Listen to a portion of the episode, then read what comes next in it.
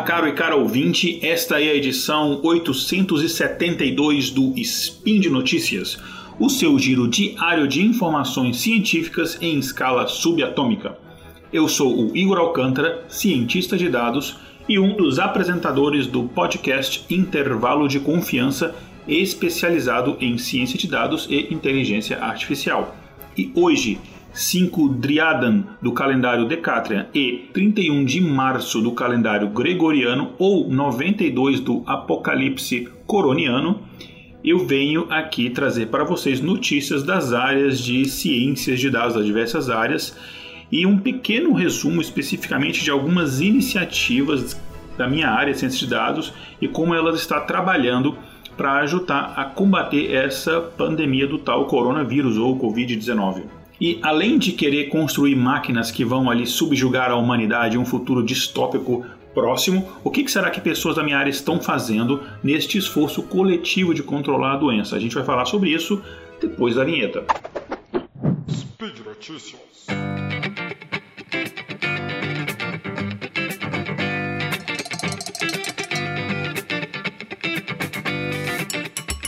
Hoje, como todo mundo já sabe, já foi declarado como uma pandemia pela Organização Mundial de Saúde nessa doença e ela tem se espalhado muito rapidamente, como a gente tem acompanhado nas notícias, e a gente também ouviu falar pela primeira vez de que os casos dessa doença aconteceram ali no finalzinho do ano passado.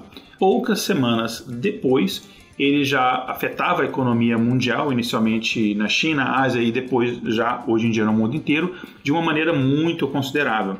E os ouvintes que me conhecem melhor sabem da minha relação com a Universidade de Harvard. Então, deixa eu contar uma coisinha para vocês. Na Universidade de Harvard e outras é, universidades da Ivy League foram das algumas primeiras a fecharem as portas. Os estudantes, inclusive, que moram na universidade foram convidados a. Convidados é uma palavra, é, um eufemismo, né? Mas eles foram convidados a, a, se retirar da universidade. Enfim, eles foram literalmente expulsos da, da universidade poucos dias depois todo mundo que não é estritamente necessário estar dentro do campus da universidade é, está tendo que trabalhar remotamente. Eu estou trabalhando é, fazendo home office, enfim, é uma prática comum uh, hoje em dia nesse tempo de quarentena. Os estudantes estão tendo aula na medida do possível online, laboratório e tal, esse tipo de coisa. não sei como é que eles estão fazendo, mas enfim, o, o, a precaução, para não dizer pânico, se instalou geral. Só que esse episódio em si eu não vou falar da doença que a gente tem é, outras pessoas muito mais gabaritadas na equipe do Portal Deviante, aqui na equipe do Speed Notícias, que já estão falando disso.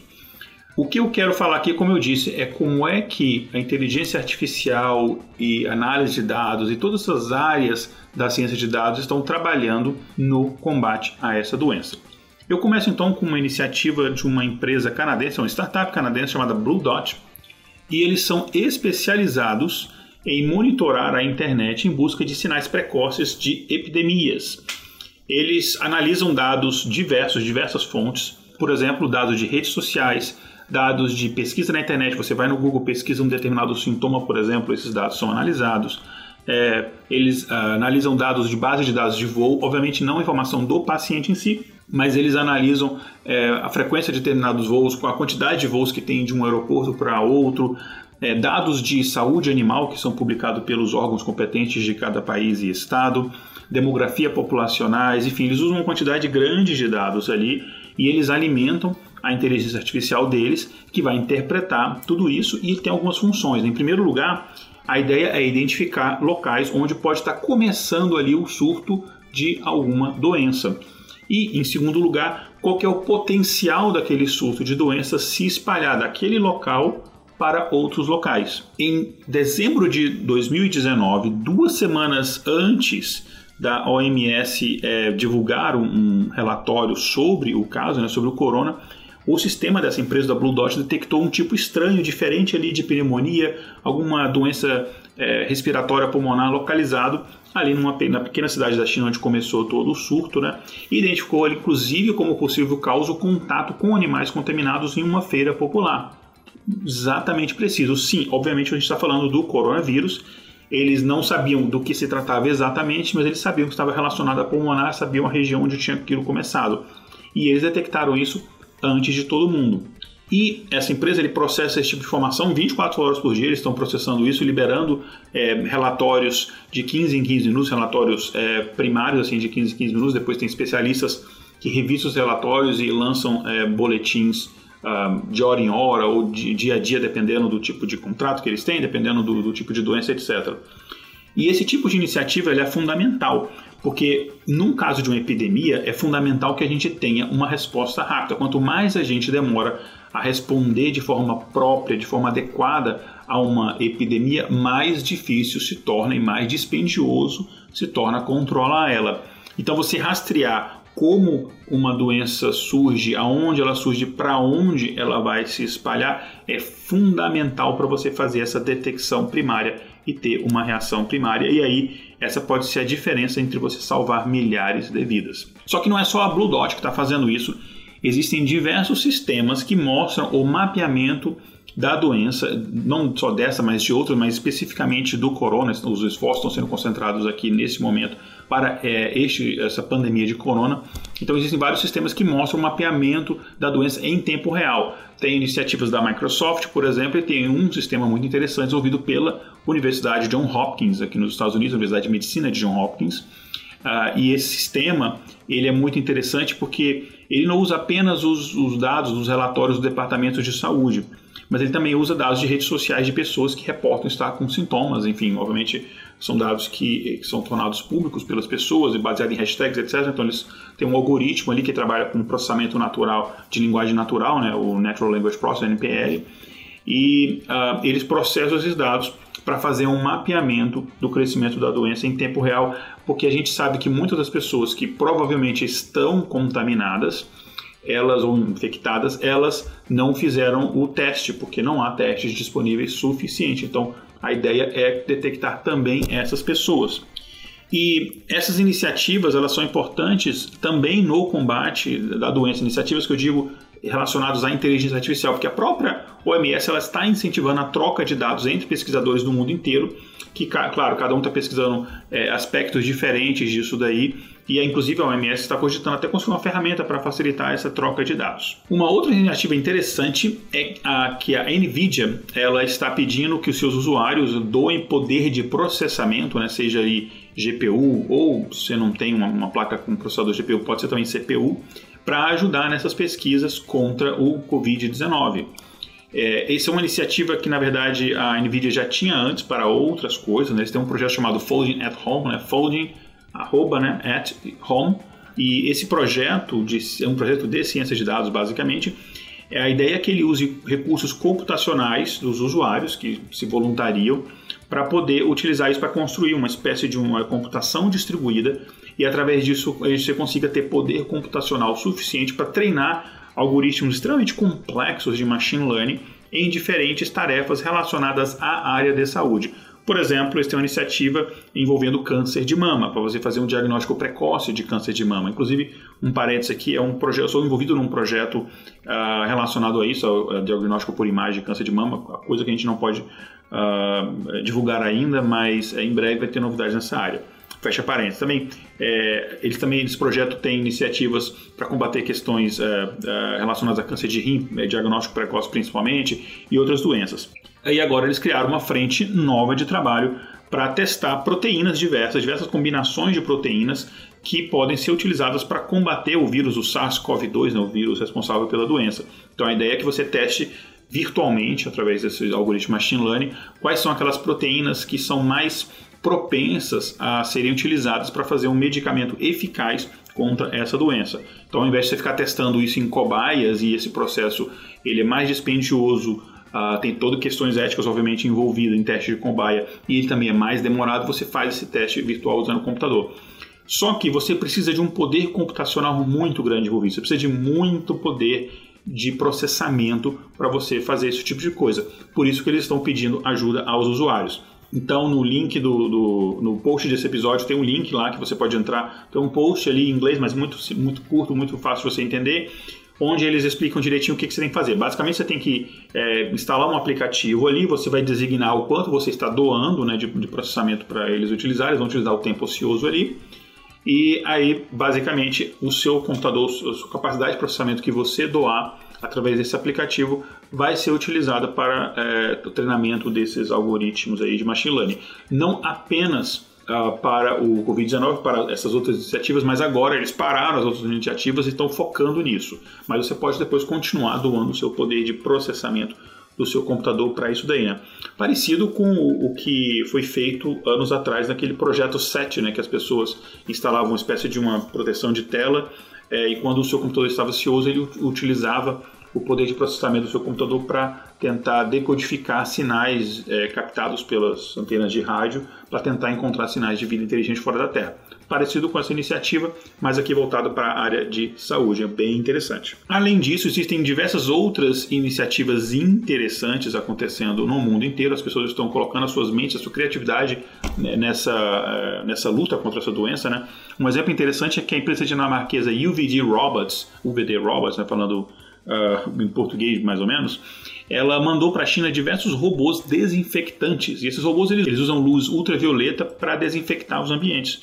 E além disso, é, é interessante, no geral, o uso de robôs em tarefas que substituam humanos, porque aí você é, reduz a interação humano-humano e você então assim reduz a, a probabilidade dessa doença espalhar. Mas é óbvio que se o robô estiver contaminado com alguma coisa, ele também vai ser um transmissor da doença. Então é, tem que haver toda essa, essa preocupação é, de higiene em todas essas iniciativas, em todos esses objetos, máquinas, equipamentos, etc., que são utilizados de forma óbvia. E na China e em diversos outros locais, incluindo ali a Europa também, uh, os governos e empresas privadas e ONGs, etc., estão criando aplicativos para ajudar as pessoas. Seja aplicativos, por exemplo, que você consegue, através de questionários, uh, saber se você uh, tem uma probabilidade maior de se os seus sintomas equivalem aos sintomas é, do, do, corona ou é alguma outra coisa, uma gripe, um resfriado, alergia, etc. Mas também outros aplicativos interessantes onde ele pode pegar a sua localização atual e mostrar ali quantos casos confirmados tem ao seu redor, ou você pode colocar, por exemplo, estou indo para tal local, estou indo, sei lá, para a academia, que estava, né, porque agora está fechado, mas digamos, estou indo para a academia, será que teve algum caso reportado ali próximo e tal, para você planejar essa sua ida, você também pode dar o check-in nos locais para saber por onde você andou, para entender a localização, a, a, a movimentação das pessoas, e se porventura você, por exemplo, no futuro, esperamos que não, for uh, testado positivo para o corona, é, eles sabem por onde, por onde você andou e sabem, por exemplo, em que regiões devem ser fechadas as escolas, esse tipo de precaução, né? Uma outra, falando ainda da China, uma outra é, iniciativa interessante, uma empresa chinesa, Baidu, né, que, enfim, só de a gente estar tá falando isso aqui, provavelmente já foi instalado no seu, no seu celular, no seu computador, um, um software deles, mas enfim, a empresa chinesa Baidu, é, que é uma empresa de tecnologia, né, ela criou um algoritmo que ela lê em tempos reais em, é, imagens de câmeras térmicas. Interessante que no meu último spin eu falei de inteligência artificial usando imagens de câmeras térmicas para detectar a, a, a, se, se, aquela imagem era de uma pessoa X ou Y, enfim, se a gente conseguiria usar é, imagens térmicas para detectar quem é a pessoa ou se a imagem térmica ela dava uma certa privacidade para a gente, é, coincidência a gente está voltando a esse assunto de câmera térmica. Então a ideia é que o algoritmo deles usa a, imagem, lê em tempo real uma imagem de câmera térmica e determina ali se aquela pessoa está com febre ou não, porque a gente sabe que febre é um dos sintomas que aparecem, não em todas as pessoas, mas em, é, em muitos casos das pessoas que têm o coronavírus. Então a ideia é que você consegue localizar em grandes multidões as pessoas que estão com febre, e você pode abordar aquela pessoa. Imagina com uma forma super fofa que é peculiar do governo chinês, você pode abordar aquela pessoa uh, e ver se a pessoa está em, em tratamento, porque ela não está em quarentena, etc. Então, você consegue fazer uma, uma, uma análise interessante disso aí em tempo real. E já numa parte de desenvolver novas vacinas e medicamentos, eu comentei essa iniciativa da NVIDIA que está pesquisando isso, só que essa iniciativa parecida com a deles acontece também em outros centros. O MIT, por exemplo, tem pesquisa sobre isso, o John Hopkins, vários centros uh, de pesquisa, universidades, empresas estão utilizando é, pesquisa em inteligência artificial para fazer, é, primeiro para catalogar moléculas e fazer diversas simulações e aí você agilizar esse processo, esse período de teste de um novo medicamento ou vacina. E eles estão voltando parte desses esforços no combate ao corona. Então, essa é uma outra iniciativa que está acontecendo. Inclusive, essa é uma grande aposta da indústria farmacêutica em vários congressos de, de data science que eu vou. Tem sempre um painel, alguma coisa que se fala de descobertas, de avanços nessa área. É uma aposta grande da indústria farmacêutica que vai economizar bastante dinheiro deles.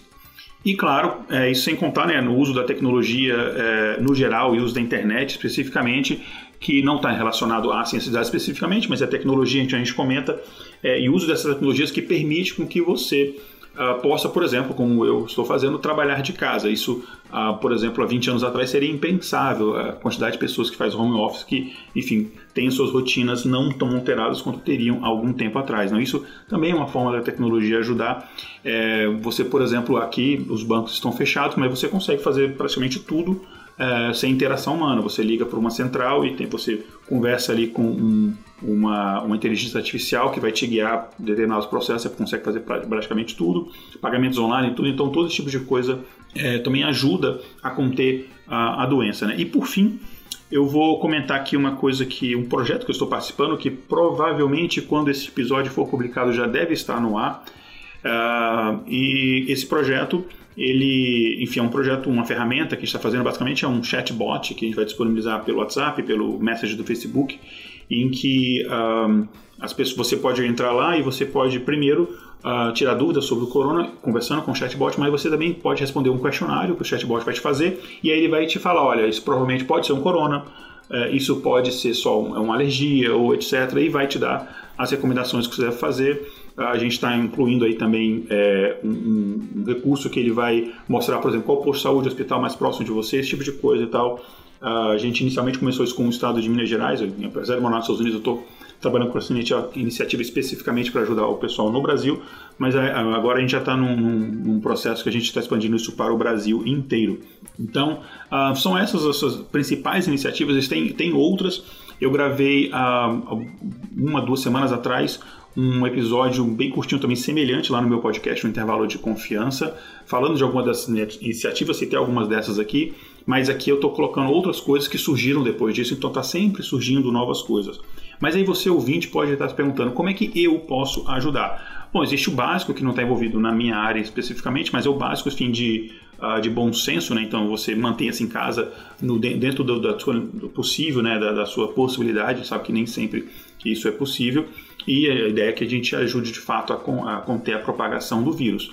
Mas digamos que você é da mesma área que eu, você é meu colega de trabalho, você é estatístico, cientista de dados, ou programador, ou qualquer outra coisa é, do gênero, coloque o seu talento é, à disposição, se voluntaria, tem diversas iniciativas pedindo voluntários para a gente trabalhar nas diversas áreas que necessitam, seja de análise de dados, seja de reportação de dados, seja diversas outras coisas você pode fazer. Mas mesmo que não é o seu caso, você pode ajudar de uma maneira muito crucial. Ajude a combater a desinformação e ajude a desmentir a quantidade gigante de fake news. Existe uma indústria da desinformação no geral, mas também no caso dessa doença e informar corretamente as pessoas, não para gerar pânico, que fique claro, mas para gerar é, precaução mesmo, é extremamente necessário. Eu peço desculpa na brincadeira que eu fiz no começo do episódio sobre o apocalipse, etc. Do, mas eu, eu, eu, sei que é um assunto muito sério, está sendo tratado de forma muito séria, mas a gente precisa também, obviamente, descontrair um pouco. Aqui no portal de Deviante, a ideia é trazer informação de uma forma divertida, né? como diz o próprio slogan do, do SciCast. E é isso que a gente precisa de agora, né? mais do que nunca, é de informação. Informação correta, apurada e informação de qualidade. Então, se você vê alguma fake news, alguma coisa, ajude a desmentir. A gente precisa de todos os esforços necessários, a gente precisa se unir. Bom, gente, é isso por hoje. Eu lembro, por fim, que este podcast só é possível acontecer por conta do seu, do meu, do nosso patronato no site do SciCast, no Patreon, no Padrim e no PicPay ajude a divulgação científica, que, enfim, um valorzinho ali que para você pode ser pouco, mas para nós aqui vale bastante. Como eu disse no começo, eu sou o Igor Alcântara e vocês me encontram volta e meia aqui no Spin de Notícias e no meu podcast O Intervalo de Confiança ou também no meu site que é o igoralcantara.com.br. Um grande abraço para todo mundo, lavem as mãos e até amanhã com mais um Spin de Notícias.